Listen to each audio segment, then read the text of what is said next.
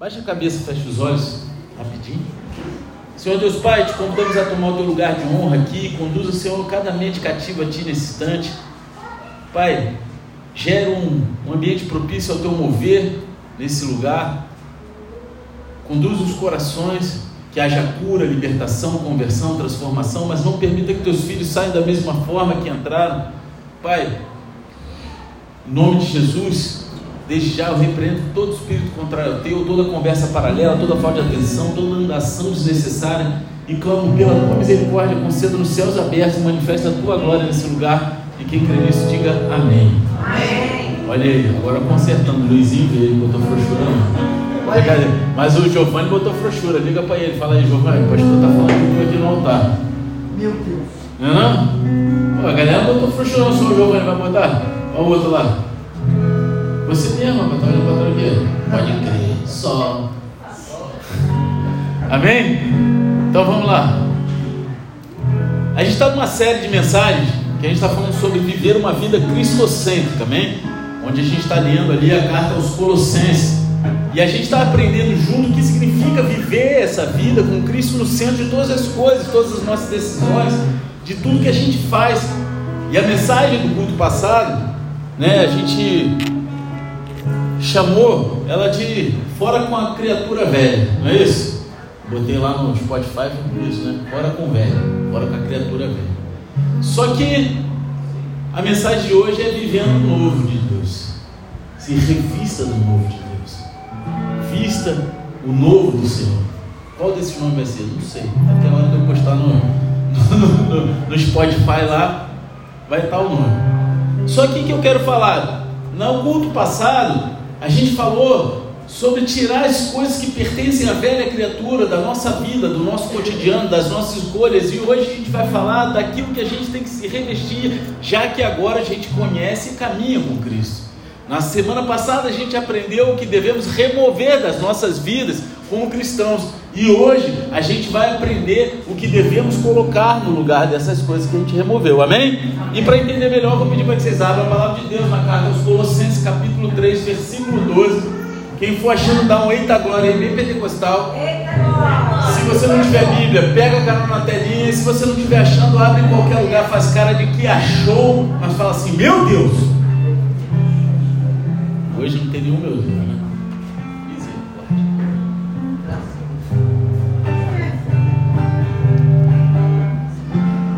Glória a Deus.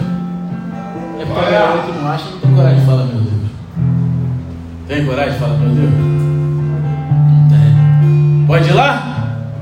Assim ou não? Sim. Pô, só você falou três pessoas. Pode ou não? Amém ou não? Então vamos lá. Assim como povo escolhido de Deus, santo e amado, revestimos de um coração pleno de compaixão, bondade, humildade, mansidão e paciência zelai uns pelos outros e perdoai-vos mutuamente. Caso alguém tenha algum protesto contra o outro, assim como o Senhor vos perdoou, assim também procedei. Acima de tudo, no entanto, revestidos do amor que é o elo da perfeição, seja a paz de Cristo juiz em, em vossos corações, tendo em vista que fostes convocados para viver em paz, como membros de um só corpo, e sede agradecidos Habite ricamente em vós a palavra de Cristo, ensinai, aconselhai uns aos outros com toda a sabedoria e cantai salmos, hinos e cânticos espirituais, louvando a Deus com gratidão no coração, e tudo quanto fizerdes seja por meio da palavra ou ações, fazei em nome do Senhor Jesus, oferecendo por intermédio dele graças ao Deus Pai. Amém? Amém. Existe alguma coisa tipo um, um código de investimento do cristão? Existe? Sim ou não? Não. Depende do que quer dizer. Né? Depende. Não é? Se você está falando sobre aquilo que você vai vestir para vir na igreja, no culto de domingo, a resposta é não. Amém? É? Não tem. Você não precisa botar terra de gravata, túnica, né? Você vem como você se sente bem. Amém? É isso? Agora, se você está falando sobre coisas que você removeu da tua vida, como cristão e as coisas novas que você vai colocar no lugar? A resposta é sim. A gente se veste do novo de Cristo. A gente é uma nova criatura. A gente tem uma nova capa, uma nova armadura. E é isso que se trata a passagem de hoje em Colossenses. Você recebeu uma nova vida em Cristo e por isso você deve vestir sua vida com tipos de atitudes e ações que são apropriadas com a sua nova vida em Cristo. Deus não quer o teu exterior. A gente pode se vestir, né, contanto que não vai alimentar uma lascívia, né, em ninguém, contanto que você não vai fazer nada, você pode se vestir do jeito que você quiser, né? Quiser andar com uma melancia na cabeça, igual a galera veio no outro dia, alface no pescoço, pode vir, né? Brincando, eles botaram porque foi um trote que a gente fez por causa do ministério, amém? Mas você pode andar do jeito que você quiser. Agora, quando se trata da sua vida espiritual, aí sim você deve se revestir né, com coisas apropriadas à sua nova vida em Cristo. E é como nos esportes.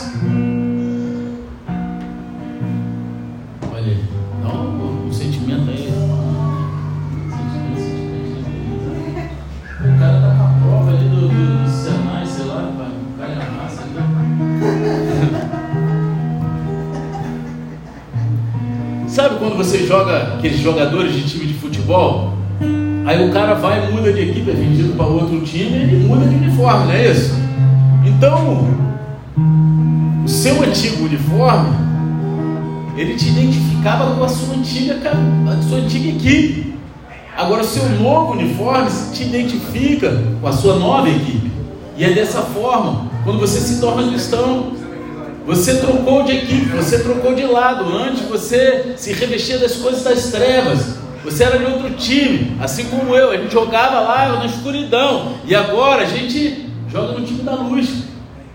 Amém? Amém. As suas antigas práticas identificaram você com o mundo. As suas novas práticas deveriam te identificar com Cristo e a sua igreja. Não é a sua igreja, não é o bola de neve, é a igreja de Cristo. Amém? Né, com Cristo e a igreja de Cristo. E a passagem do culto passado, ela nos contou sobre as antigas práticas que você deve lançar fora de sua vida. E a passagem de hoje vai nos falar sobre as coisas novas que a gente deve colocar no lugar delas. A gente tira as coisas antigas e se reveste de coisas novas. E Paulo nos diz três coisas que você deve fazer agora que você recebeu uma nova vida em Cristo. Tá? Em primeiro lugar, vocês devem se revestir com qualidade semelhante à de Cristo. A gente deve se revestir com qualidades semelhantes às de Cristo. Em segundo, a gente deve viver como membros de um corpo, o corpo de Cristo. Nós somos muitos membros de um só corpo. Isso está escrito em Coríntios. E em terceiro lugar, você deve fazer todas as coisas em nome do Senhor Jesus. Né? Então vamos dar uma olhada nesse panorama. Né? Até meia-noite a gente acaba essa pregação aqui rapidinho. Para vocês vão entender aquilo que Deus tem para nós, aquilo, a novidade que Deus tem para a gente se revestir e a gente possa viver uma vida que não tem nada a ver com vestes de pano, e sim com caráter, tem a ver com decisões, escolhas, com aquilo que a gente escolheu quando a gente recebeu Jesus como nosso Salvador. E em primeiro lugar, como pessoas que receberam nova vida em Cristo, a gente deve se revestir com qualidade semelhante de Cristo. Lá no versículo 12 a gente vê o seguinte: assim como o povo escolhido de Deus, santo e amado, revestidos de um coração pleno de compaixão, bondade, humildade, mansidão e paciência. Observe que Paulo está falando com os crentes aqui e ele se dirige a nós como povo escolhido, santo e amado. Entenderam? Nós somos um povo escolhido, santo e amado. Aleluia! De Deus. A palavra escolhida ela tem a ver com o ensinamento bíblico de que Deus nos escolheu antes do início do, de tudo para pertencer a Ele. Antes que o mundo fosse formado, antes que tivéssemos forma no ventre da nossa mãe, Ele já havia nos escolhido. Amém? Não é isso que a Bíblia diz? Sim ou não? Sim. E a palavra santo significa que fomos separados por Deus e devemos viver de acordo com isso. A palavra original santos aqui, ela quer dizer escolhido, separado para Deus. E esse fato de sermos amados também se relaciona com a escolha de Deus, na vez que Deus nos escolheu não por causa de algo bom em nós, porque de bom nós não temos nada, não é isso?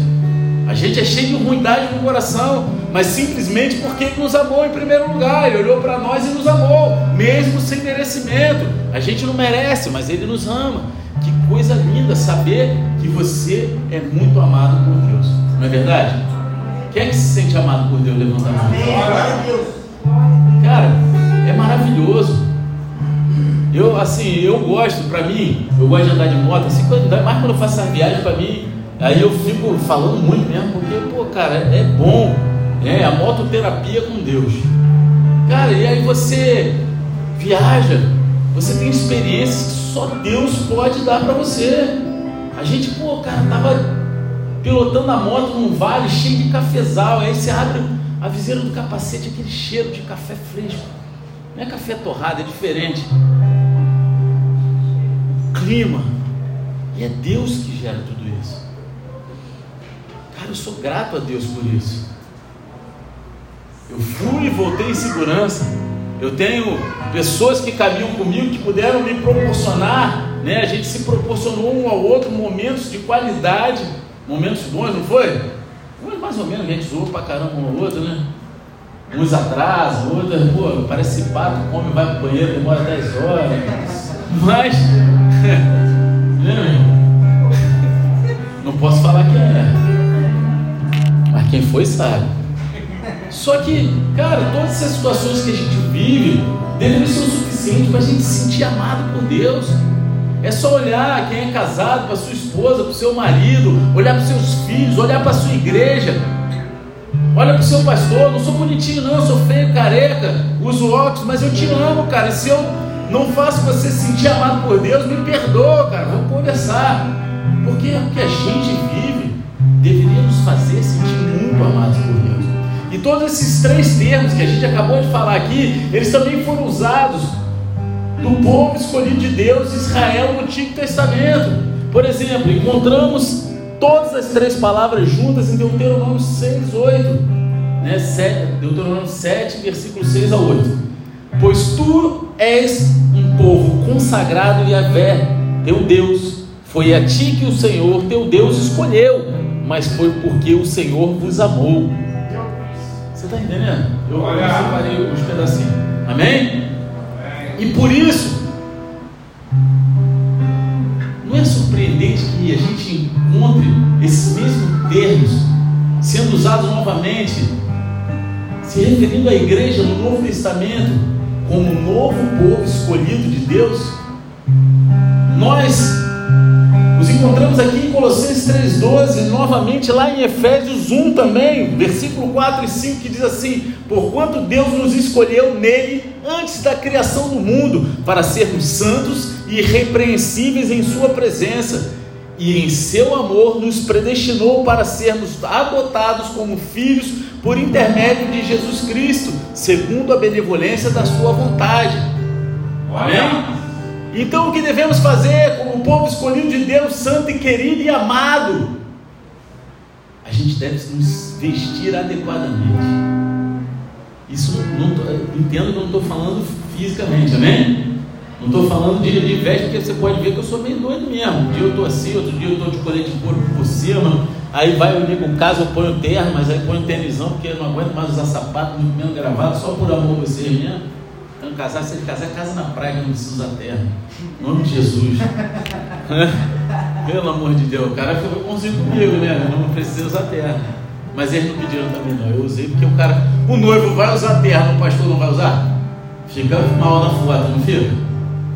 A pastora puxou a orelha e falou: não, tu vai vestir terra. Então a gente deve se vestir adequadamente. Você recebeu essa nova vida em Cristo. Então se revista com aquelas coisas que são apropriadas à sua nova vida. Vestir-se com qualidade semelhante a Cristo. Paulo nos dá uma lista de cinco virtudes que a gente deve colocar em nossas vidas. No culto passado a gente recebeu duas listas de cinco vícios, cada uma das coisas que devemos lançar fora das nossas vidas. Agora a gente tem uma lista de cinco virtudes para colocar no lugar. A gente tira dez e bota cinco. Ou seja, cinco de Deus preenche muito mais do que dez coisas do inferno. Olha aí. Já tem a matemática de Deus é doideira, né? Tu tira 10, põe 5 e ela te supre muito mais. Né?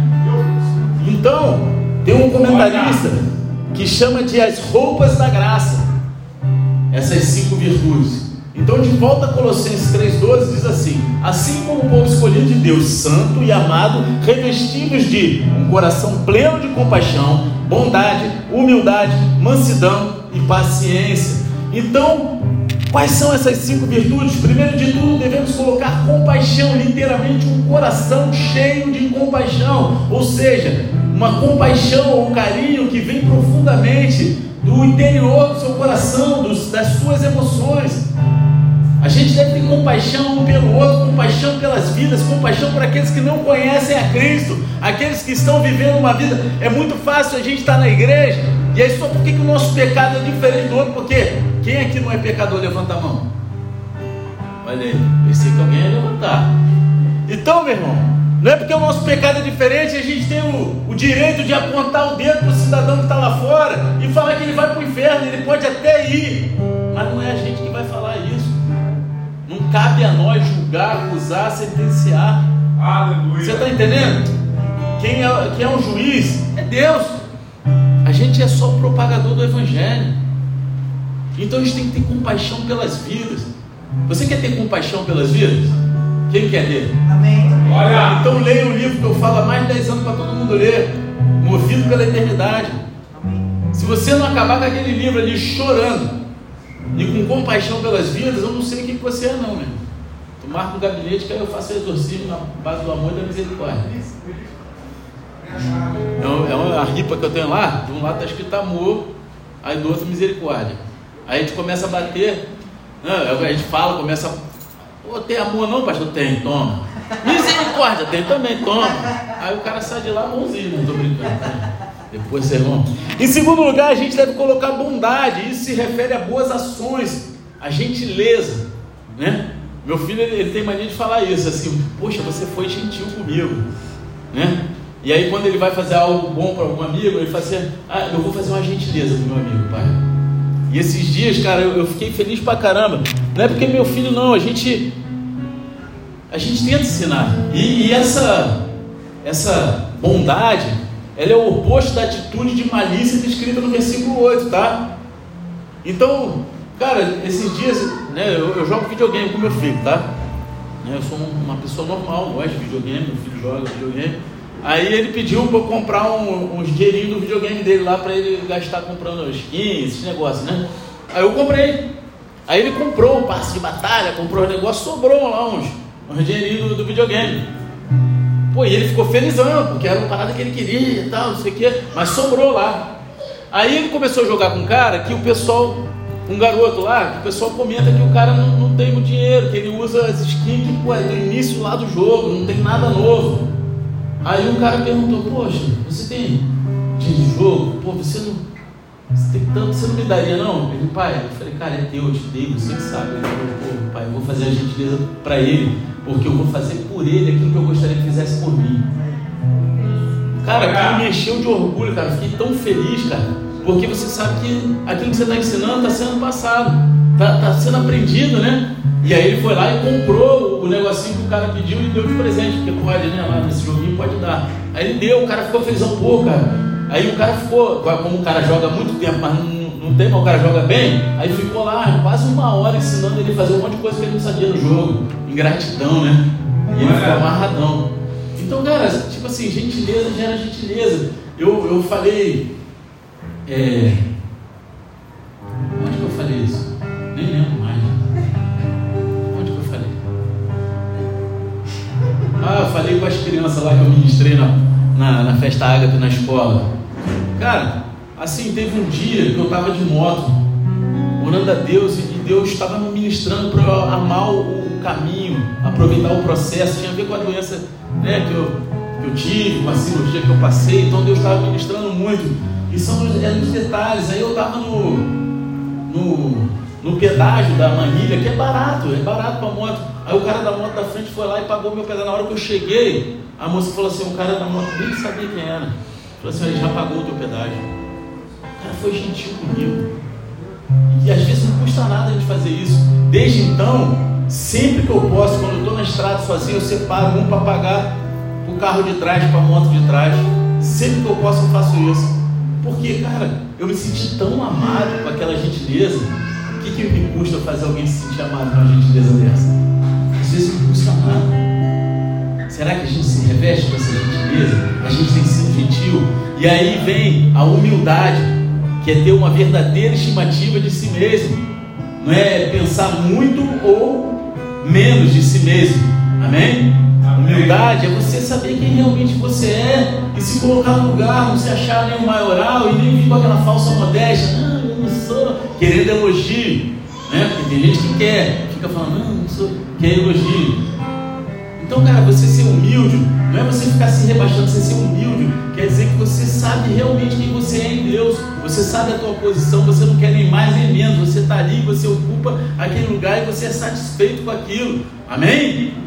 E a pessoa que entende isso, ela passa um ambiente bom para as pessoas que estão do lado. E aí vem a mansidão. A mansidão é a mesma coisa que você ser submisso a Deus e aos outros. Mansidão é ser submisso a Deus e aos outros? É. A Bíblia fala que a gente deve se esforçar para manter a paz com todos. Quando a gente é manso, é porque a gente se submeteu à vontade de Deus e não à nossa. A nossa vontade é de dar as cotoveladas ao profeta, um soco apostólico, um chute ungido, botar para descer na escada rolante, né? Tem a escada rolante aqui na igreja, só vacilar que a gente pode para descer rolando. Né? Dar um pesão na... Nunca fiz isso, graças a Deus. Por quê? Na hora que tem que fazer, aí Deus toma com mansidão. A gente vai dar um abraço. Eu ia contar até a história, mas eu já contei muito tempo. Quando eu, quando eu era missionário na praça aqui, teve uma vez que um cara começou a querer subir no coreto, que a gente tinha um coreto lá, hoje em dia é lojinha, sei lá o que, que é, um negócio de turismo. Aí a gente ficava ali em cima, tinha uma menina cantando um louvor, e o cara começou a abraçar a menina, querer tirar foto com a menina. E eu fui e falei com o cara, tipo assim, o cara tava bêbado. Eu falei, pô, cara, dá licença, por favor, você está atrapalhando aí, a gente está adorando a Deus, não sei o quê. E cara, eu nem sabia quem ele era, que ele era, só que aí o cara começou a falar assim: ah, você está falando isso só porque eu sou católico, vocês são preconceituosos. Eu falei, cara, nem sabia que você era católico, mas já que você está falando, você na hora da missa, você levanta e vai ficar abraçando o padre para tirar foto, né? Aí, aí, ele falou, não, eu falei, então por quê? Por respeito, então respeite esse momento. Depois se quiser tirar foto com ela, a gente tira um momento, você tira foto. Aí o cara começou a xingar, meu irmão. Aí eu, pô, na carne, minha vontade era de sair pegando, né? Aí eu falei, meu irmão, sai daqui, senão eu vou. Aí eu olhei para ele aqui assim, ele vai o quê? Eu falei, eu vou te dar um abraço, porque Jesus te ama e eu também. Aí eu abracei ele. Meu irmão, o bicho endemoniou, me empurrou. De palavrão e foi embora, meu irmão. Foi embora. A minha vontade era de sapecar uma bolacha no cara, né? Dar uma muqueca nele, né? Bem. Mas na hora Deus me encheu de mansidão. Eu olhei na cara, nem sei como é que eu consegui fazer. Deu um abraço. Deu um abração mesmo. Porque Jesus te ama e eu também. O cara saiu boladão comigo. Cara, mas é a mansidão de Deus, não veio de mim. A minha vontade era quebrar o cara. Né? Eu não sou bonzinho. Né? A, minha, a bondade que há em mim vem de Deus e não de mim. E aí vem a paciência. Meu irmão, paciência está difícil hoje em dia. Quem é paciente aqui? Eu sou paciente quando eu vou no médico, né? Eu viro paciente médico. Não é isso? A maioria de nós tem sido assim, né? É paciente. No dia que está no hospital. Ah, o paciente fulano de tal foi aqui para ser tratado. Não é isso? Cara, paciência se refere especialmente a ser paciente no sofrimento ou ao ser atacado por outros. Sabe, às vezes a gente é atacado, a gente não sabe nem porquê, nem da onde. E aí como que você reage a isso? Com paciência? Com mansidão? Ou a gente põe a carne para fora? Eu sou sincero, às vezes a gente deixa ficar na carne. Às vezes a gente é ser humano, a gente não é 100% espiritual. E às vezes a gente vai, vai ficar na carne, vai falar besteira. Mas isso quer dizer que você não é cristão? Não, quer dizer só que você é um ser humano passivo de erro. O erro está em você não se arrepender das suas atitudes carnais. Mas se a gente busca cada vez mais viver e se revestir dessas qualidades de Cristo, a gente cada vez mais isso se torna automático em nossas vidas. Amém? Observe que muitos deles se sobrepõem ao fruto do Espírito que encontramos listado lá em Gálatas 5, 22 e 23, que fala amor, alegria, paz, paciência, benignidade, bondade, fidelidade, mansidão e domínio próprio. Cara, você ser paciente tem a ver com domínio próprio. Eu uma vez, não vou contar não, que eu vou ficar contando meus podres aqui, depois vocês vão falar. Já era pastor aqui, estava saindo com meu carro desse posto de gasolina, Davi era pequenininho, estava no, no, banco de trás, no, na cadeirinha, a pastora do lado. E ali, agora está até mais iluminado, mas era bem escuro para sair ali, né? E aí eu olhei, eu sempre olho para os dois, eu olhei para um lado, não vinha pedestre. Aí eu olhei para o outro, não vinha carro, acelerei para ir. Na hora que eu acelerei, eu, pô, cara, acho que, sei lá, zumbi, sei lá, subiu um casal na minha frente assim. E eu freiei, não bati neles não, não atropelei não. E eu fiquei preocupado. Eu falei, cara, vocês estão bem? Aconteceu alguma coisa? O cara foi deu um socão no capô do carro. Seu isso, sei aquilo. Pô, cara, na hora, o velho homem, a paciência foi embora, a mansidão foi embora. Eu levantei, saí do carro. A pastora, para com isso, para com isso. Eu falei, meu irmão, tu tá maluco, eu tava preocupado contigo. Eu não fiz nada, mas minha vontade era, né? Só que eu fui tão agressivo que a namorada do cara ficou com medo. Vamos embora, vamos embora. Começou a chorar. Aí, eu, aí o Espírito Santo falou: O que, que tu está fazendo, cara? Aí o cara me perdoa, cara, me perdoa. O cara foi embora, não queria nem escutar o perdão. Cheguei aqui, eu estava vindo para a igreja, tá? Eu cheguei aqui na mesma hora, pedi para o presbítero que estava aqui orar por mim e confessei o meu pecado. Cheguei a bater no cara? Não, mas desejei. E quando o Espírito Santo me convenceu, eu, eu reconheci meu erro. Eu falei, cara, porque somos falhos, somos seres humanos. Agora o que a gente não pode é permanecer no erro. Amém? A gente tem que produzir frutos do Espírito e não obras da carne, porque a carne não tem fruto, amém? Fruto é coisa boa. Amém? Amém. Né? Eu comi lá um cafezinho, pô. Bom, é docinho, docinho. É bom. A frase traduzida como zelar uns pelos outros nesse versículo significa suportar continuamente um ao outro, aturar continuamente um ao outro. É difícil porque a igreja são muitas pessoas diferentes o mesmo defeito e o defeito que é o teu, espelhado no outro, te faz ter dificuldade de conviver, e é aí que você tem que zelar por aquela vida, e é aí que você tem que se esforçar para suportar o outro, para aturar realmente em amor. Que não é só dar o suporte, é realmente estar ali do lado, zelando por aquela vida. E a palavra para perdoar-vos não é a palavra normal para perdoar, mas é uma palavra especial que significa perdoar graciosamente, livremente ou prontamente. É algo assim, cara, é de pronto, não é algo que você precisa gerar, ir para casa, ficar debulhando para liberar o perdão. É algo de pronto, é, é perdoado prontamente. É isso que quer dizer essa palavra aqui no original. É a mesma palavra que foi usada lá em Colossenses 2,13, onde nos disseram que Deus nos perdoou todos os nossos pecados na cruz. Foi prontamente, instantaneamente. Deus ele não foi para o lado ficar pensando, ah, eu vou perdoar esse aqui e esse não. Ele, ele perdoou todos os pecados na cruz. Todos daqueles que se arrependem. Glória! Amém? A palavra traduzida como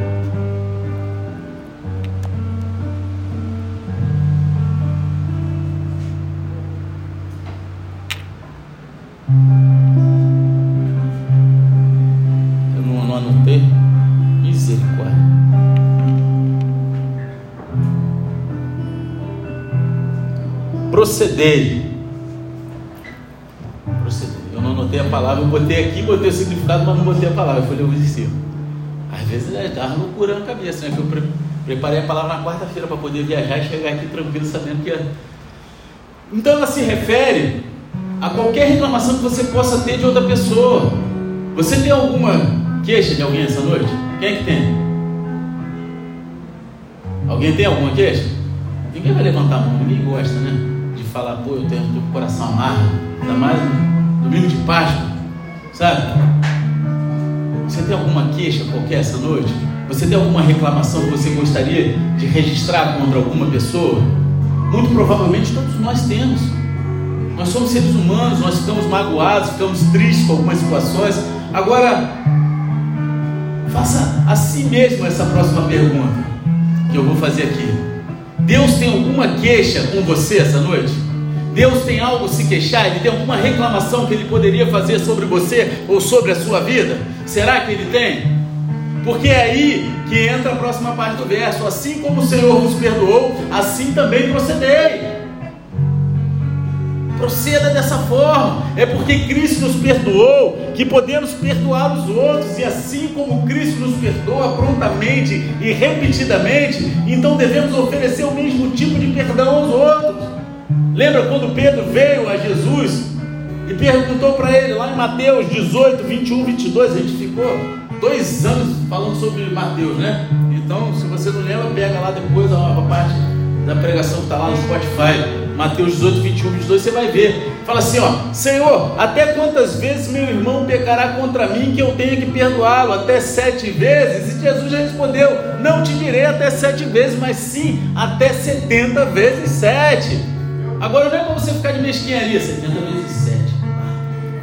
Isso, aí vai ficar fazendo um X na parede do teu quarto, quantas vezes você perdoou, aí chegou você. Não quer dizer que são tantas vezes, tantas vezes, são incontáveis, porque nós não merecemos perdão nenhum e Ele nos perdoou. E Ele nos perdoou quantas vezes a gente se arrepender e chegar nele, Ele vai nos perdoar. E assim devemos proceder com aqueles que nos ferem, aqueles que nos machucam, aqueles que nos perseguem. Você está entendendo? Jesus ele conseguiu olhar na cara do traidor, chamar de amigo e dar um beijo. E às vezes é uma pessoa só porque puxa, tira a cadeira que você ia sentar, muda a tua bolsa de lugar, apaga a luz quando você queria acender, você fica um mês sem falar com a pessoa, debulhando aquilo no coração, gerando rancor, uma mágoa. Marido e mulher, então, às vezes, meu irmão, o cara pega aquele pudim que a avó fez para ele, aconteceu já contigo? Aí põe no pote de sorvete, escreve feijão. A mulher descobre e come. Quando ele vê lá que não tem, meu irmão fica um mês de micão. Não fala, ah, você comeu meu pudim. Aí ela, você escondeu de mim. Como é que é isso? Como é que pode?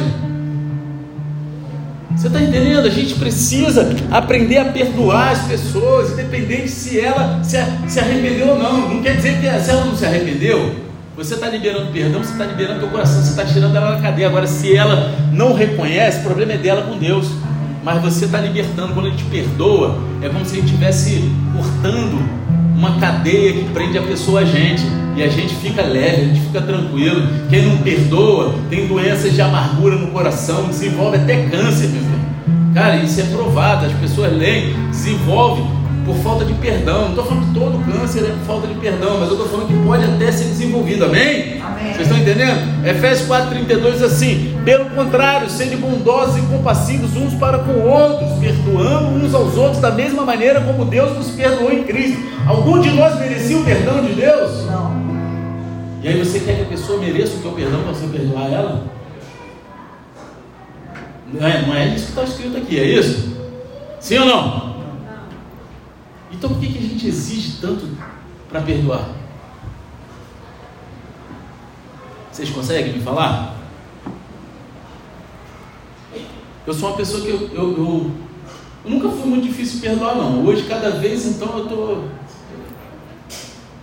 Tem gente que fala mal de mim, tem gente que está aqui na igreja, não sei nem porquê, porque não, nem gosta de mim, mas eu não estou nem aí. Sabe por quê? Porque eu amo, independente da pessoa não me amar. Eu, eu sei quem eu sou em Deus. Deus que me colocou aqui, o dia que Ele quiser me tirar daquele mentira. E aí as pessoas, cara, dão oportunidade. Uma hora que der oportunidade, vai me conhecer de verdade e ver que, cara, eu não sou perfeito, mas eu tenho o amor de Cristo na minha vida. Porque eu fui muito perdoado. Eu fui muito perdoado, eu não mereci o perdão de Deus. Eu era para estar morto. Nesse momento, era para eu não existir mais, era para ter uma lápide minha lá, escrito meu nome, dado de nascimento, dado de falecimento. Só que eu estou vivo.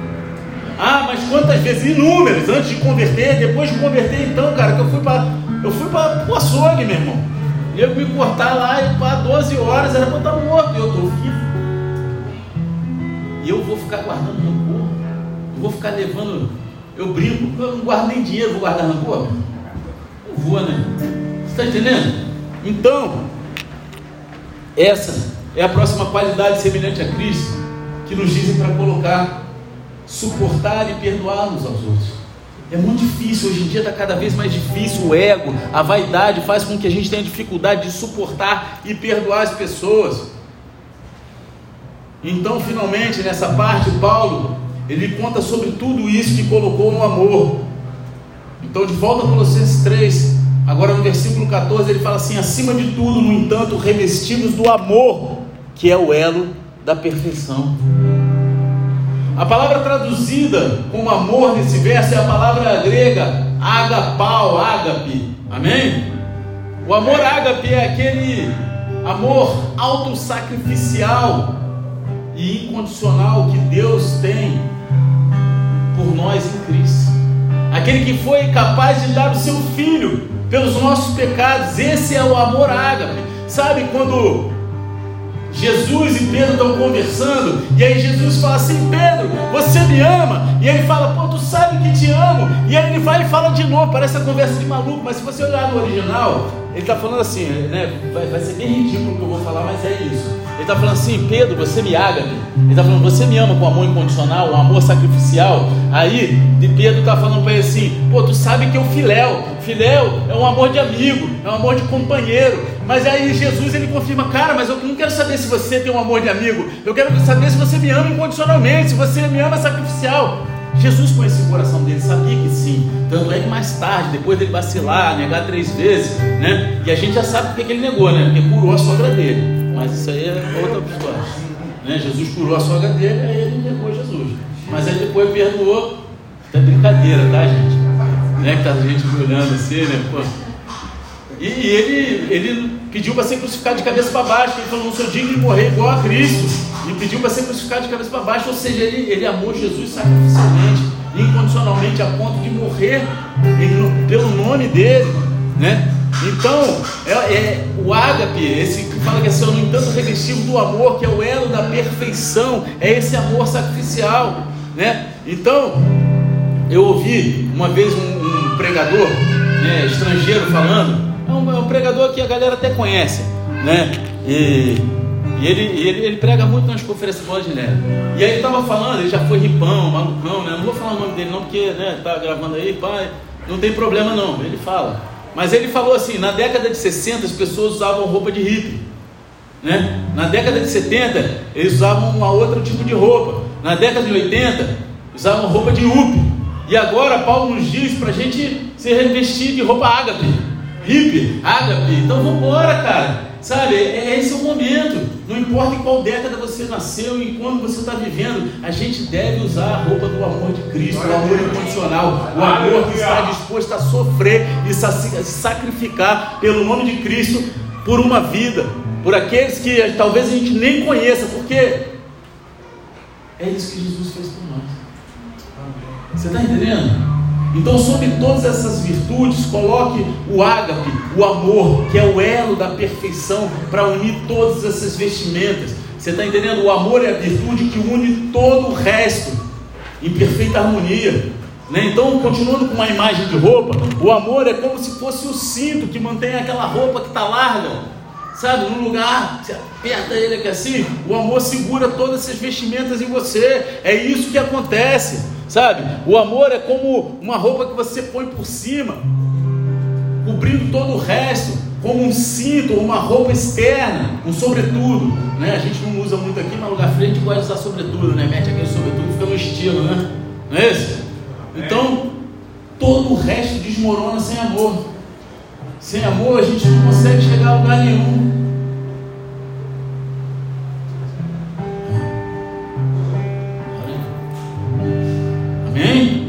E assim, o amor não é apenas mais uma virtude para colocar junto com todos os outros, em vez disso, é a virtude suprema, suprema que une todas as outras virtudes. O amor é tão importante que na Bíblia ele é colocado tanto como, como um dom quanto um fruto. Vocês sabiam disso? Amém ou não?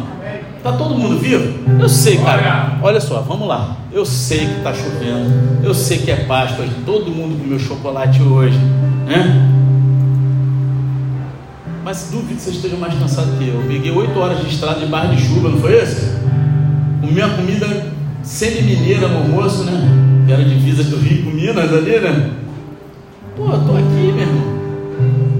Vambora, vamos animar, né?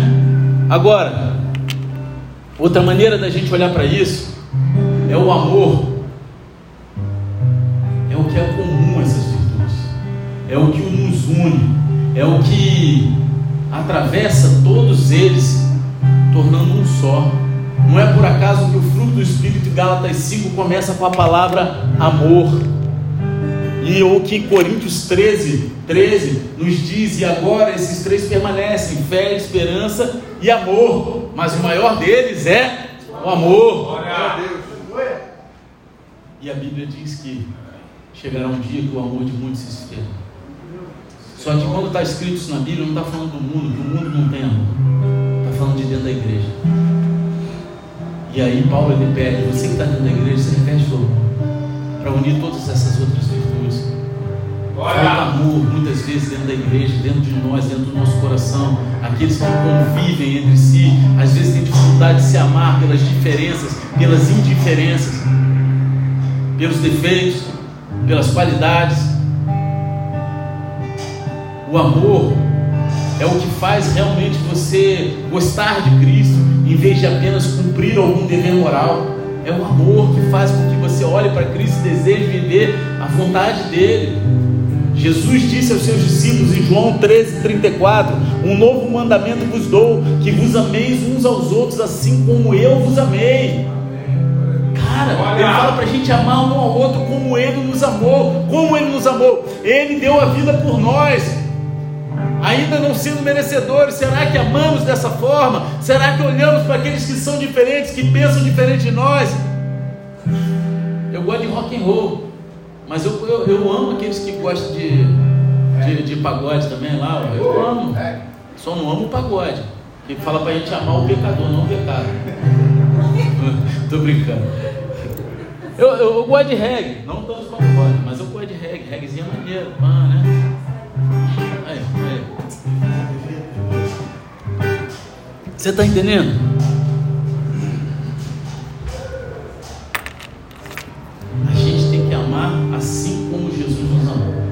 É a mesma, é a mesma coisa que que está escrito na Bíblia para o marido ter o amor com a esposa. Ame a sua esposa assim como Jesus amou a igreja. É o que? É, é, o amor sacrificial, o amor que está disposto a dar a sua vida. Quem, quantos lembram de uma história lá em São Paulo, que a mulher estava de refém, acho que na escadaria de uma igreja, alguma coisa assim, e um morador de rua foi lá e, e para salvar ela, ele morreu. Quantos lembram aqui? Aquele lá tinha o amor de Cristo, cara, ele deu a vida dele por ela. Aí quando eu vou, eu vou falar uma coisa aqui que muitos vão escandalizar, mas é o que Deus ministrou no meu coração, porque quando eu era do mundo, que eu era maconheiro, eu odiava a polícia, porque os caras queriam né, me pegar, queriam coisa. E cara, e aí depois de eu quando me converti, Deus ministrou, e olha que eu tinha um monte de amigo polícia. E Deus ministrou, cara, os caras são a tipificação de Cristo. Ah, por quê? Porque eles saem de casa para dar a vida por aqueles que ele nem conhece, que falam mal deles muitas vezes. Ah, tem corrupto? Tem. Tem pastor safado, tem padre isso, tem um monte de gente que qualquer lugar que não vale nada. Mas, cara, os caras saem todo dia de casa disposto a dar a vida deles por um monte de gente que fala mal deles. Vocês já pensaram nisso? Foi o que Deus me ministrou, amém? Você não é obrigado a concordar. Mas é o que Deus ministrou. Então a gente tem que amar com o amor de Cristo. Perdoe como Jesus perdoou e ame como Jesus te amou. Né? Compaixão, bondade, humildade, mansidão, paciência, perdão e amor. Todas essas são qualidades que Cristo demonstrou em sua vida. Enquanto ele esteve fisicamente aqui conosco, ele demonstrou todas essas qualidades. Ele demonstrou que era sim capaz de todo ser humano viver debaixo dessas qualidades, revestido dessas qualidades. E assim Paulo está dizendo que se você quiser estar totalmente vestido como cristão, você não precisa botar um terno, uma gravata, você não precisa botar uma túnica igual a Jesus Cristo, você não precisa botar uma roupa especial. Você precisa estar vestido como cristão. Certifique-se de colocar tudo isso, que são essas vestes. São espirituais, são de caráter, de sentimento, de emoção, são frutos, são dons. E essa é a nossa primeira instrução nessa noite. Não apenas lance fora as velhas práticas pecaminosas da sua vida, também se ponha com outras essas qualidades semelhantes a Cristo. Fora com o velho, venha com o novo. Você quer viver o novo de Cristo? Se permita viver essas qualidades, se revestir com essas qualidades, Olha. exercite essas qualidades na tua vida. Procure fazer isso. Procure fazer o bem. Em segundo lugar, é sobre como viver uma nova vida em Cristo. É viver como membros do corpo de Cristo. Em outras palavras, esse se vestir com Cristo aqui não é apenas para o seu benefício, mas é para o corpo da igreja. É para beneficiar todos aqueles que caminham contigo. Você está entendendo? E Paulo nos dá duas instruções específicas aqui. Ele fala que a gente deve deixar que a paz de Cristo governe em nossos corações. Em algumas versões está falando literalmente governe, mas é, o, é, é, é, o, é, a tradução do original, é esse sentido. A paz de Cristo ela deve habitar, governar os nossos corações e devemos deixar a palavra de Cristo habitar ricamente em nós. A paz de Cristo e a palavra de Cristo elas são essenciais para a unidade no corpo de Cristo. Então, antes de tudo, a paz de Cristo, olhe para o versículo 15 que diz assim: Seja a paz de Cristo juiz em vossos corações. Quando fala juiz, ele está falando de governo, amém? Então, cara, que a paz de Cristo governe o seu coração, tendo em vista que fosse convocados para viver em paz como membros de um só corpo e sede agradecidos. A paz de Cristo refere-se à paz que só Cristo pode dar. Só Cristo pode trazer paz. A paz é outro fruto do Espírito. E no contexto dessa passagem ela se refere especialmente à paz de Cristo, que Cristo traz aos relacionamentos dentro do corpo de Cristo. É esse relacionamento que é, é, cheio de paz. A palavra aqui traduzida como juiz nesse versículo é a mesma palavra que foi traduzida como julgar no capítulo 2, onde Paulo diz: Portanto, ninguém tem o direito de vos julgar pelo que comeis ou pelo que bebeis. Né? E a gente viu lá, quando a gente estava nessa, nessa parte do, de Colossenses, que era um termo é, é, esportivo para árbitro, né? que significava julgar ou governar como um árbitro.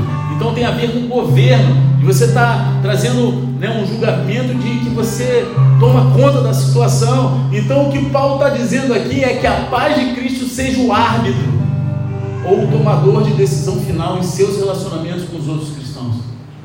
É disso que ele está falando. Que a paz de Cristo seja um fator decisivo, ou como uma pessoa colocou certa vez, falando assim: ó, quando surgem disputas, o crente deve deixar a paz de Cristo fazer o trabalho. Você está entendendo? Se é para Jesus, aplaude direito. Um corpo não pode viver em conflito consigo mesmo. Você está dormindo, você se dá um tapão na cara? Eu estava vindo para cá, eu dei um tapão na minha cabeça, né? Mas é porque eu estava com sono. Aí eu, no capacete, pá, pá, pá, os caras achando que o fone de ouvido tinha parado, né? Nada, eu estava com sono, porra chacoalha. Pô, né? Chuvinha, soninho. Né? Vai dando soninho. Cara, nenhum.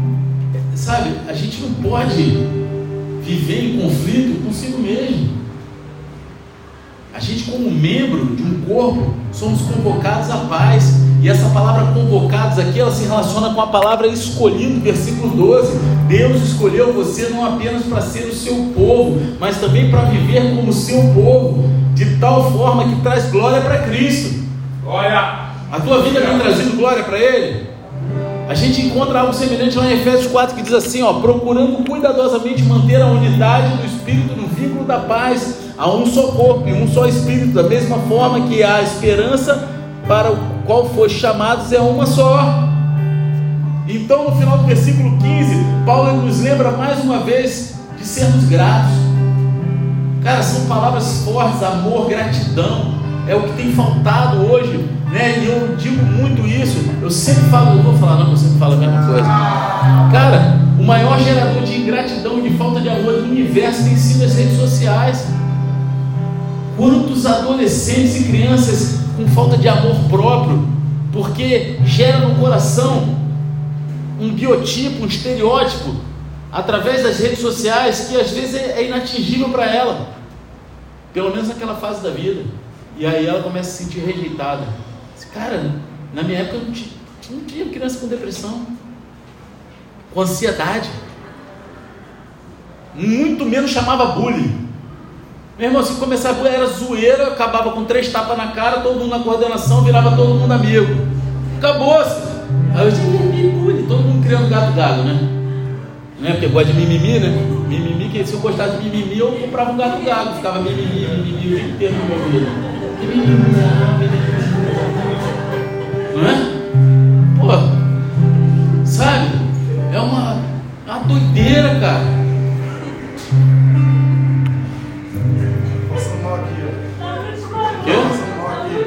Acabou o culto para ela. A gente tem que ser grato. Você poderia até traduzir essa, essa frase como seja continuamente grato. Continuamente. A gratidão não cessa. Uma atitude de gratidão, ela funciona nos dois sentidos. A paz em seus corações vai levar ao louvor e ação de graça dos seus lábios e uma atitude contínua de, de gratidão a Deus. Isso promove a paz no corpo de Cristo. Quando a gente é grato àquilo que a gente vive em Deus, a paz que Deus gerou em nós, a gente consegue promover a paz no corpo de Cristo, porque o amor, a gratidão, o louvor, a ação de graça, isso gera um ambiente propício a isso no corpo de Cristo. Vocês estão entendendo? Amém ou não? Então, essa é a primeira instrução de Paulo sobre viver como membros do corpo, o corpo de Cristo né? que a paz de Cristo governe em nossos corações, seja juiz em vosso coração, que a paz dele governe os nossos corações, sempre.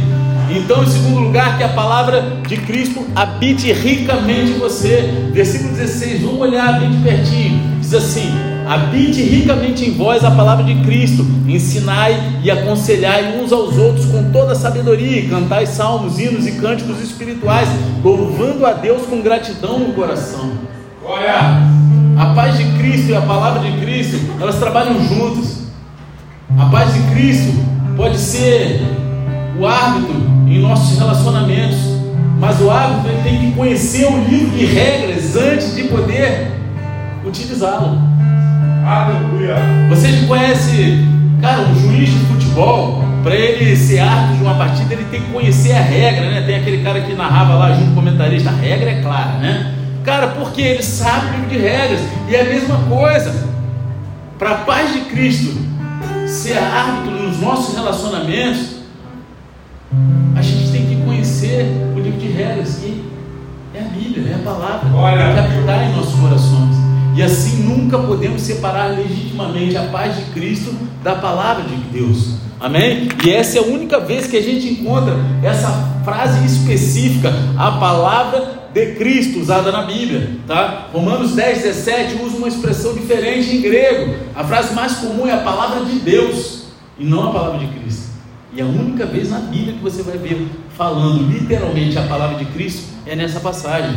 Paulo ele continua a igualar Cristo a Deus nessa carta. Ele está fazendo isso de propósito. Paulo era inteligente demais. E essa frase é especialmente apropriada aqui de acordo com o tema geral de Cristo no centro de toda, a, de toda a nossa vida. Ter uma vida cristocêntrica é a palavra de Cristo. Paulo diz: habite ricamente em vós a palavra de Cristo. Essa palavra habite significa o lugar onde você mora. E assim, Paulo está dizendo que a palavra de Cristo viva ricamente em você. Ela viva ricamente na sua vida. Que a palavra de Deus encontre um lar em seu coração a palavra de Deus ela esteja ali gravada, gravada. Isso não quer dizer que você vai ser igual a alguns pastores que falam, ah, versículo tal está escrito isso, isso está escrito no tal lugar. Não. Mas se você, ela habita no teu coração no momento que você precisa dela, ela vai ser lembrada. Deus vai trazer a lembrança a você, mesmo sem saber o endereço, sem saber o versículo, chave ou capítulo. A palavra de Deus ela está gravada e você vive porque você conhece, você sabe, ela habita em você sabe? Não faça de, da palavra de Deus um visitante temporário no teu coração, sabe? Não trate como, como, um hóspede passageiro da casa, deixa a palavra de Deus viver lá, deixa ela ocupar a residência permanente dia após dia, dá logo um escapião para ela do teu coração, alimenta o teu coração da palavra de Cristo, amém? Deixe que isso habite em você não apenas um pouco, mas ricamente, abundantemente, transbordante. Sabe, eu gosto da maneira como um. Quem já ouviu falar Eugênio Peterson? Sabia. Mas quando eu falar isso aqui, vocês vão saber quem ele é. Sabe aquela tradução da Bíblia, a mensagem? Sabe? Ninguém sabe, misericórdia. Só, só o Rodrigo outro sabe. Então, esse cara, ele, ele fez essa tradução, a mensagem. Tá? E eu gosto como ele coloca nesse versículo que ele fala assim: que a palavra de Cristo, a mensagem, a palavra de Cristo, a mensagem, esteja no controle de tudo, tenha ela todo o espaço da sua vida. Todo espaço. Tudo que fazemos, tudo que escolhemos deve ser com base na palavra de Cristo, com base na palavra, porque a palavra é o manual. Eu tenho falado aqui, cara, testamento é um documento jurídico deixado em vida com a vontade da pessoa após a morte. Amém? Deus deixou dois testamentos para saber qual é a vontade dele para nós na nossa vida. Você está entendendo? Ele deixou dois testamentos e ainda assim a gente tem dificuldade de deixar que Ele tome todo o espaço em nossa vida para a gente viver a vontade dEle, porque Ele deixou para nós a vontade dEle, escrita e nós vivemos. Como você descreveria a palavra de Deus na sua vida?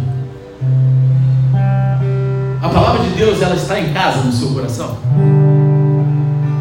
E se estiver em casa, o quanto ela está lá?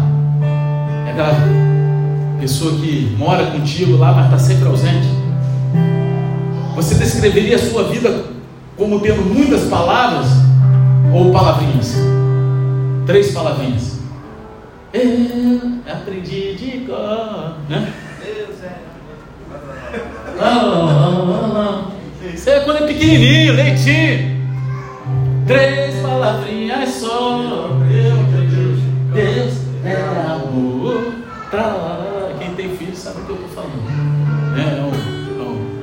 Negócio do YouTube cristão, três palavrinhas. Cara, são palavras consistentes.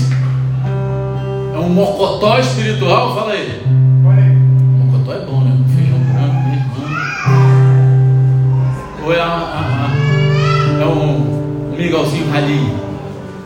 Você está entendendo? Esse ensino ele se aplica a nós não apenas como indivíduos, mas também como uma igreja corpo de Cristo, também devemos deixar que a palavra de Deus habite ricamente, sabe, em cada um de nós, como uma igreja, que ela habite em nossos corações, assim como Cristo é central, a palavra de Cristo deve ser central para tudo que fazemos como cristãos e como igreja de Jesus Cristo, porque essa igreja não é de homens, essa igreja, qualquer igreja levantada, podem ter homens espalhados lá, mas a igreja é de Jesus. A igreja de Jesus, ela não é de homens. Essa igreja não é a igreja do pastor fulano, é a igreja de Jesus Cristo. Eu um dia vou, vou morrer, mas a igreja vai permanecer. Você está entendendo?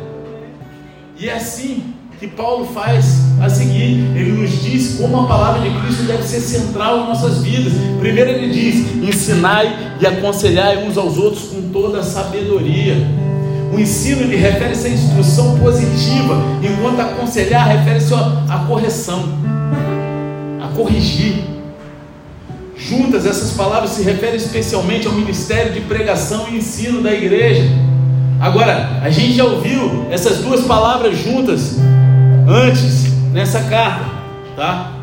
A gente pode ver a declaração de missão de Paulo lá no capítulo 1, que fala assim, versículo 28. A ele, portanto, proclamamos, aconselhando e ensinando a cada pessoa com toda a sabedoria, para que apresentemos todo homem perfeito em Cristo.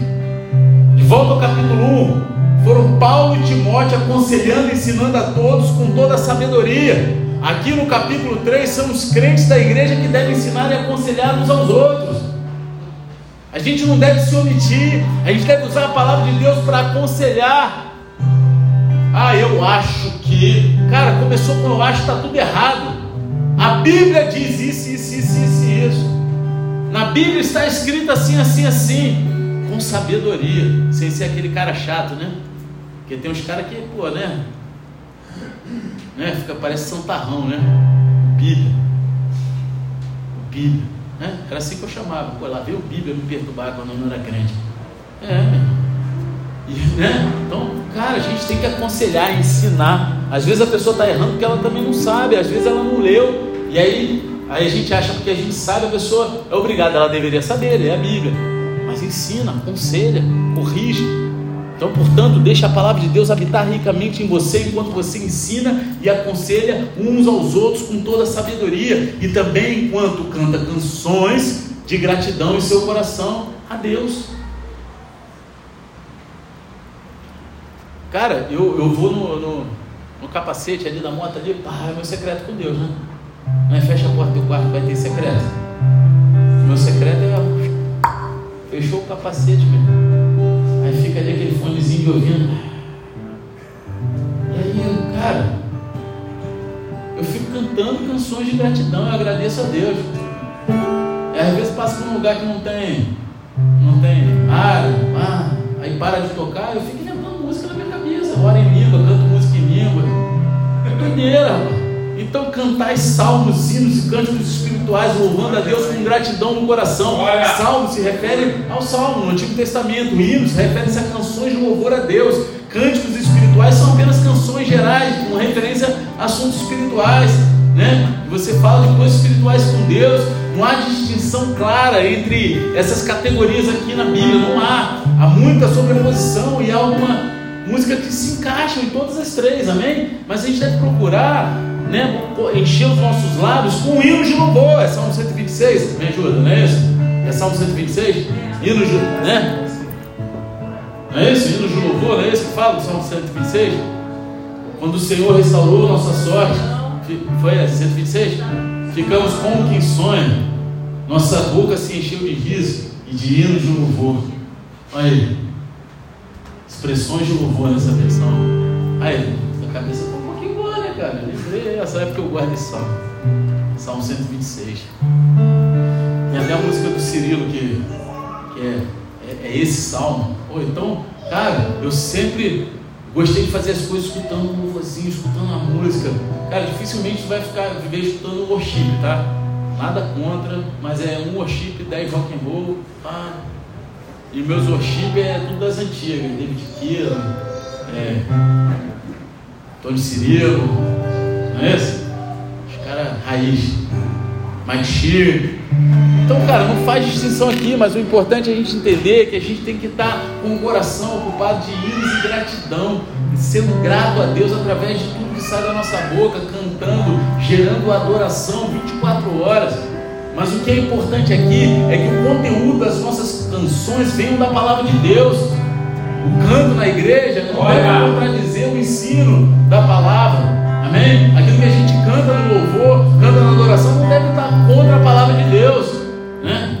Tem, tem uma música aí hoje em dia que o faz de só Jesus. Não vou ficar falando mal de ninguém aqui que você pode fazer, ah, não vou. Mas, cara, a gente tem que tomar cuidado. E tem gente que faz, e aí põe aquela estampa de gospel. A gente estava falando isso na viagem. Né? Ah, mas pô, o cara é, é, é, artista gospel. Meu irmão, só porque botou gospel no nome, página, mas tem até filme pornô gospel. Você botou gospel, santificou, tá amarrado, meu irmão. Eu, hein? Vai ver a letra da música, é a palavra de Deus, glória a Deus. Fez essa cara, mas tem. Não vai pesquisar não que é patifaria. Aí, sabe qual foi a declaração dos caras? Não, não há pecado aqui porque os atores são casados entre si ali, então não há, não há. Ah, meu irmão, pá. Toma logo, meu irmão, amor e misericórdia. Amor e misericórdia. Né? Então,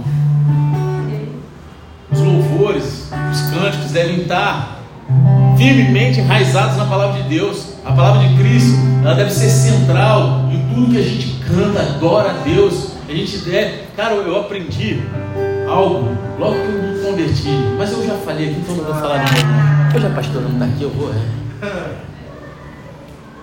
Cara, eu me reunia com os amigos para fazer o orão. Orão, não é porque era uma hora era para ser uma hora de oração, mas aí ficava horas e horas e horas a gente orando. Só que a gente ficava lá orando, sabe aquele meme, né? Que aí fica assim, aí o cara fala, acha lá, derrebaça, não sei o que, não sei o que lá, e daqui a pouco o anjinho, hã? Não tem aquilo? Era assim a gente, a gente orava 10 minutos, pô, um monte de parada maneira, e daqui a pouco era só oração em língua, aí pô, brigava com os capetas, era só loucura. E a mãe do cara que, que a gente orava na casa dela era cristã madura, né? E aí um dia ela esperou, com toda a sabedoria de acabar de orar, não sei o que, ela falou assim, olha, melhor oração é a palavra de Deus.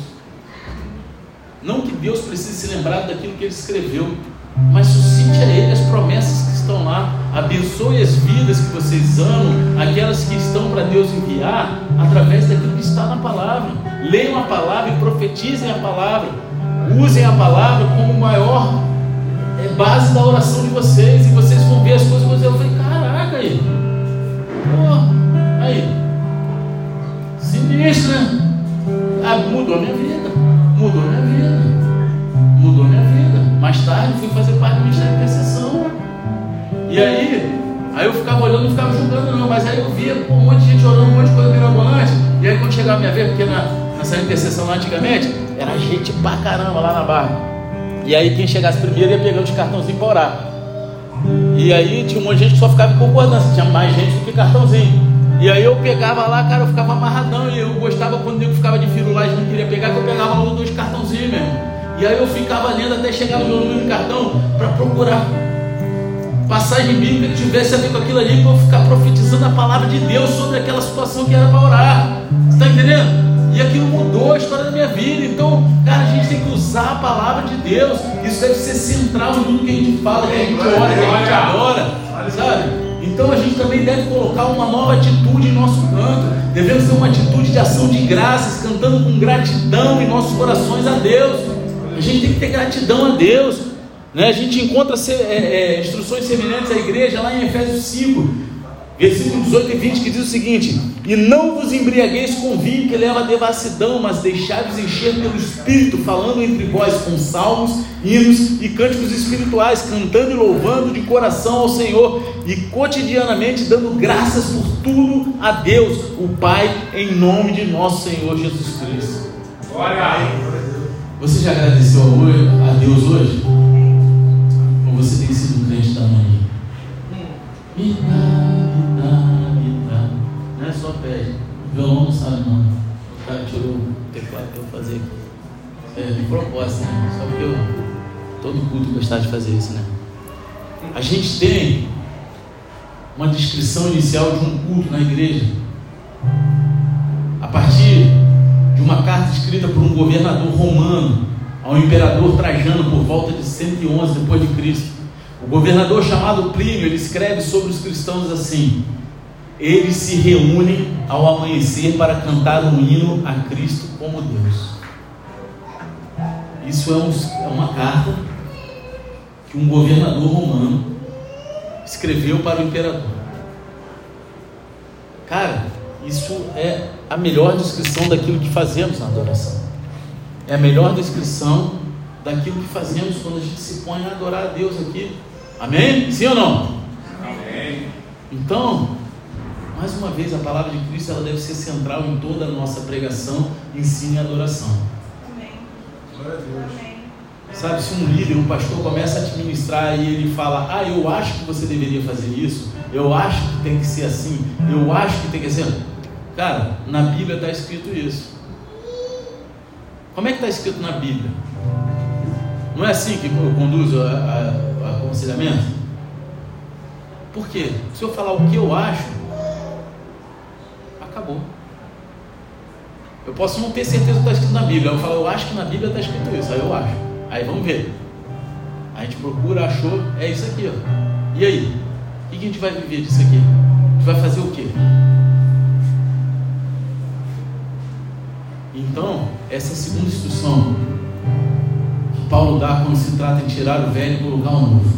Com menos o corpo de Cristo, que a paz de Cristo governe os nossos corações e a palavra de Cristo habite ricamente em cada um de nós. Que tudo que a gente faça seja com base na palavra dele. Amém? Amém. E aí, para acabar, ah, não mete vocês estão dando para ir embora. Hoje ainda tem um teatrinho das crianças aí, não é isso? Tem, não tem? Tem um teatrinho das crianças. Tá rindo, né? Isaac e Davi vão tocar o terror, vamos não, porque já estão, né? Em nome de Jesus.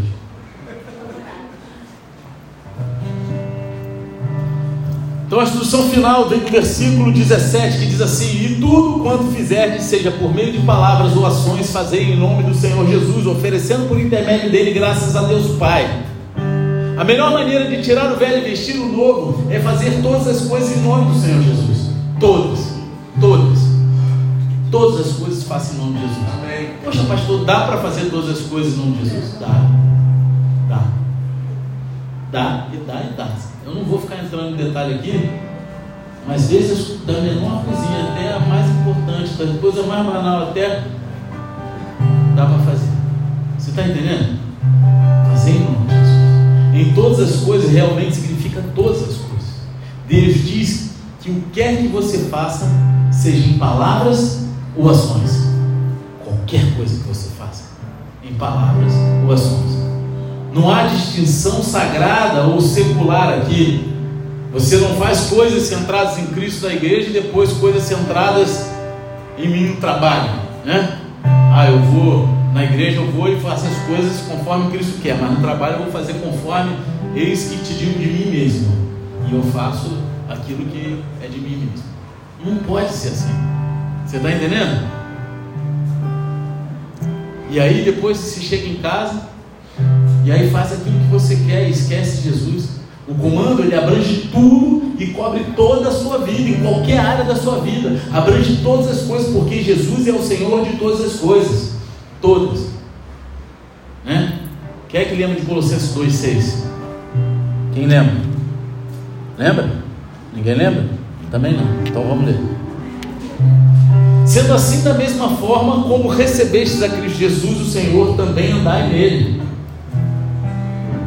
Você recebeu Cristo como seu Senhor e Salvador. Agora continue a viver nele como seu Senhor. Tudo que você diz, tudo que você faz, tudo em nome do Senhor Jesus. Você está entendendo? Então pensa bem antes de você tomar uma decisão ou fazer algo que você sabe que desagrada a Ele. Porque tudo que vamos fazer ou falar deve ser em nome de Jesus. Encontramos algo semelhante lá em 1 Coríntios 10, 31, que diz assim: Assim seja comendo, seja bebendo, seja fazendo qualquer outra coisa, fazer tudo para a glória de Deus. Tudo, tudo para a glória de Deus.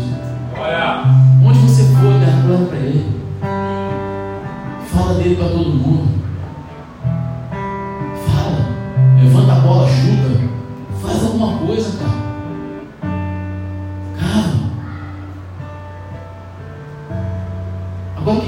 Significa fazer algo em nome de Jesus? Significa que onde você for, o que você for fazer, o que você quiser, você carrega o nome de Jesus em tudo que você diz e faz. As pessoas devem ver isso em você, mas devem saber. Não é isso? Eu gosto muito de moto, sempre falo isso aqui, porque eu gosto da minha vida, eu ando de colete para cima para baixo, moto é a minha eu ando o moto inteiro. Aí, há, pouco tempo atrás, me chamavam na cidade de um pastor motoqueiro fantasma. Porque eu ando de moto é para Jesus, está lá escrito pregador do asfalto, que deu mole, eu dou um, um, um panfletinho, falo de Jesus, faço uma oração e vamos embora, meu irmão. Então tudo, não importa, até tatuador, tu é advogado, tu é juiz, tu é da limpeza urbana, tu é policial. Faça nome para Jesus. Em nome de Jesus. Tudo em nome de Jesus. Você é vendedor? Em nome de Jesus. Ah, mas eu sou vendedor de carro, se eu falar a verdade lá, eu não vou vender carro nenhum. Cara, me perdoa, você não vende. Não vende. Tem até uns caras na internet de zoeira que eles espulham os carros, né? Não tem? Aí espulhamos os carros que vão vender, vendem pra caramba. Espulhamos o carro. Tem um cara que eu sigo que ele vende as motos dos outros, quer vender com ele. Ele fala, ah, moto para dar problema, para arrumar casamento com mecânico. Mas nem vai lá e compra. Para dar casamento com mecânico, olha aí. Você sabe, vai morar na casa do mecânico o tempo todo lá, mexendo. Eu, cara, faça em nome de Jesus, venha em nome de Jesus, fala a verdade. A pessoa vai confiar em você. O cara lá, ó, me vendeu um colchão falou que era da rainha da Inglaterra. Não sei se é verdade, mas eu acreditei nele, hoje ele é diácono aqui. É verdade, né? Verdade. Foi um colchão que foi produzido quando a rainha veio visitar o Brasil. Eles produziram para ela, depois eles tornaram uma linha da, da, da marca que ele trabalhava. Aí ele me vendeu, foi assim que eu conheci ele. Olha a doideira. Hoje ele está aqui, é diácono da casa. Você está entendendo? Queria até ir lá em casa para botar o colchão lá dentro. Eu te ajudo a fazer a mudança. Não, foi depois, né? Na troca. Mas eu te ajudo a fazer a mudança, não sei o que, eu moro lá perto. Cara, a gente tem que fazer tudo em nome de Jesus. Então, se você é cristão hoje, essa noite, você precisa viver como cristão. Eu li um comentarista bíblico que disse o seguinte: chamar-se de cristão enquanto vive em constante desobediência é como se dizer vegano enquanto você está na metade de um bife. Tá ligado? Você está comendo um bifão, meu irmão. Tipo steak, boladão. Eu sou vegano. Tem um monte de crente vivendo assim. Eu sou cristão. Mas em rebeldia, em desobediência à palavra de Deus. É falso vegano. Nada contra vegano, tá? Mas lá em Romanos fala que aquele que come vegetais é fraco na fé, tá?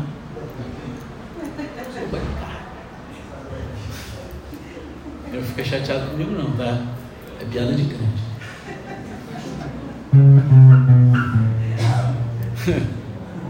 Cara, se você é cristão, você trocou de equipe. Você não veste mais o uniforme das trevas. Você tem um novo uniforme, e esse uniforme orgulhosamente afirma a propriedade do Senhor Jesus Cristo. Sabe? Lá quando está escrito patrocínio no, no, na, na, camisa do futebol, na tua está escrito assim, grandão, propriedade do Senhor Jesus Cristo. Acabou. Patrocínio do sangue de Jesus tem poder. Ter o nome de Cristo é tanto um grande privilégio quanto uma grande responsabilidade. É igual quando eu falo, cara, não vai botar o adesivo da igreja no teu carro, na moto. Aí os caras, né? Nem vou falar nada não. Aí pega um adesivo, aí corta lá do, do retorno aqui para frente da igreja. Aí depois quer falar de Jesus, quer falar para a pessoa, pô, meu irmão, tu tá fazendo a parada errada lá? Você está entendendo? Aí o cara tá com adesivo no carro, o maluco fechou. Ué, meu irmão, tá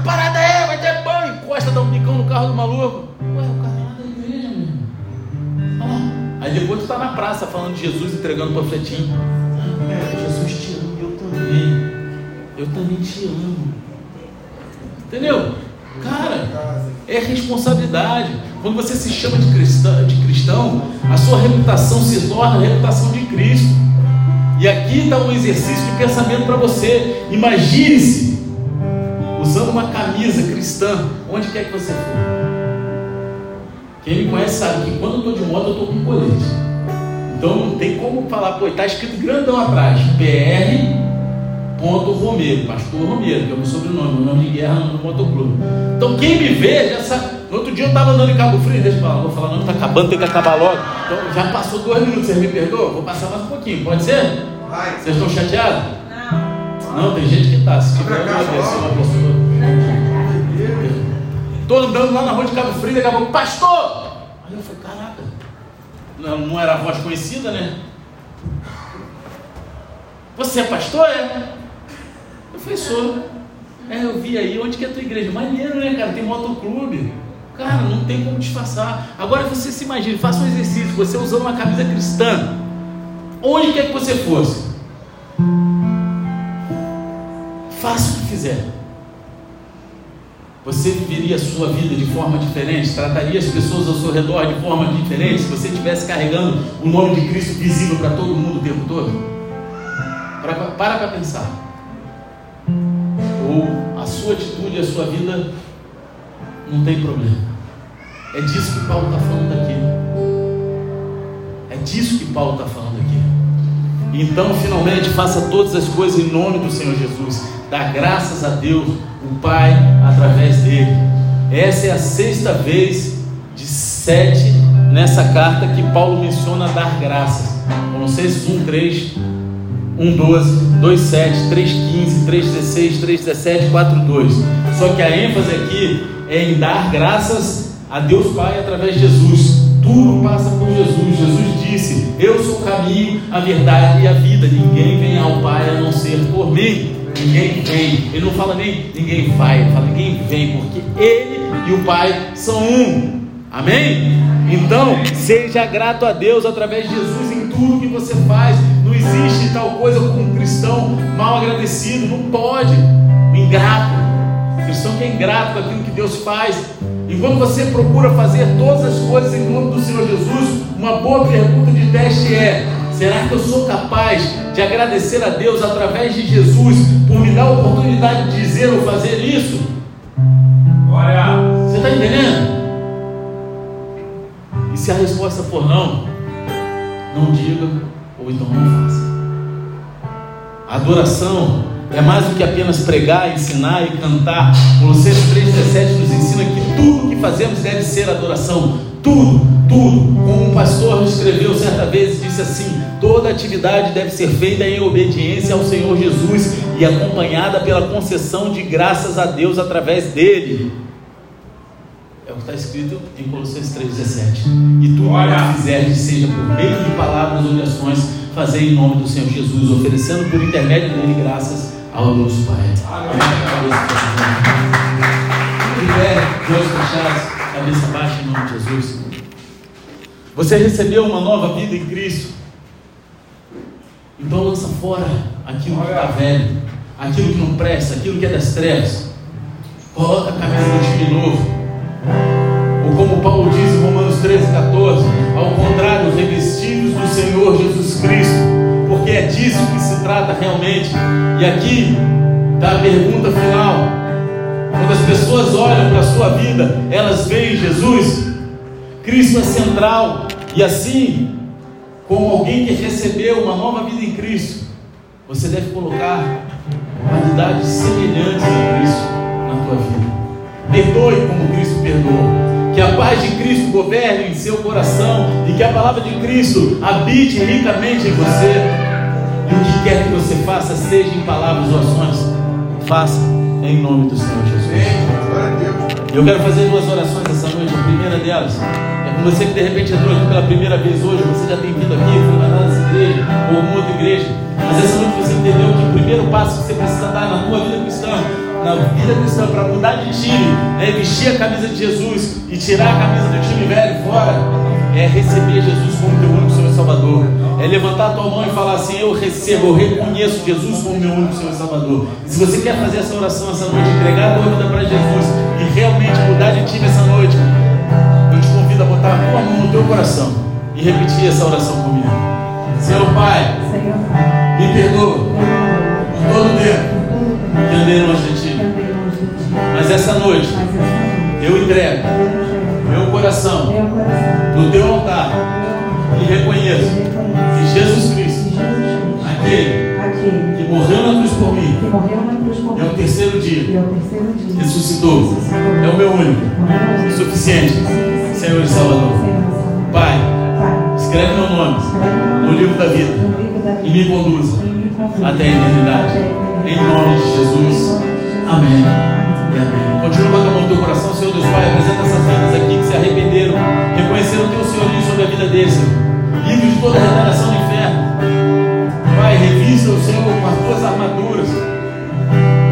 Teus anjos acampados ao redor deles, que eles possam receber o teu amor através do teu corpo, que é a tua igreja, sendo a essência do teu amor por onde quer que eles forem nessa vida, Senhor. Que todos vejam a tua face resplandecendo sobre a face deles, que eles não desviem nem para a direita nem para a esquerda, mas pelo caminho da retidão eles possam chegar no grande mundo e dizer como Paulo falou. Combati o combate, acabei a carreira e guardei a fé. Em nome de Jesus. Aleluia.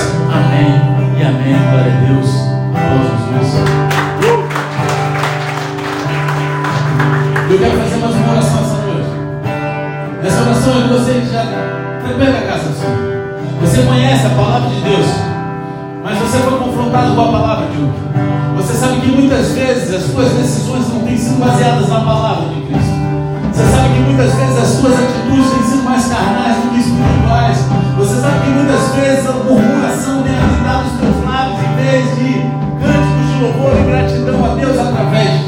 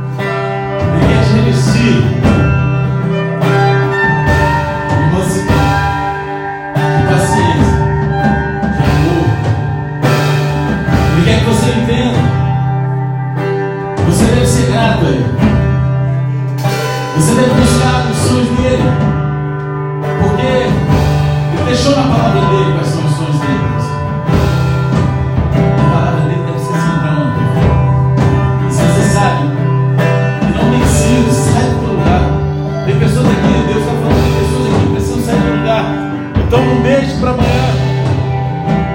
Não deixe para amanhã.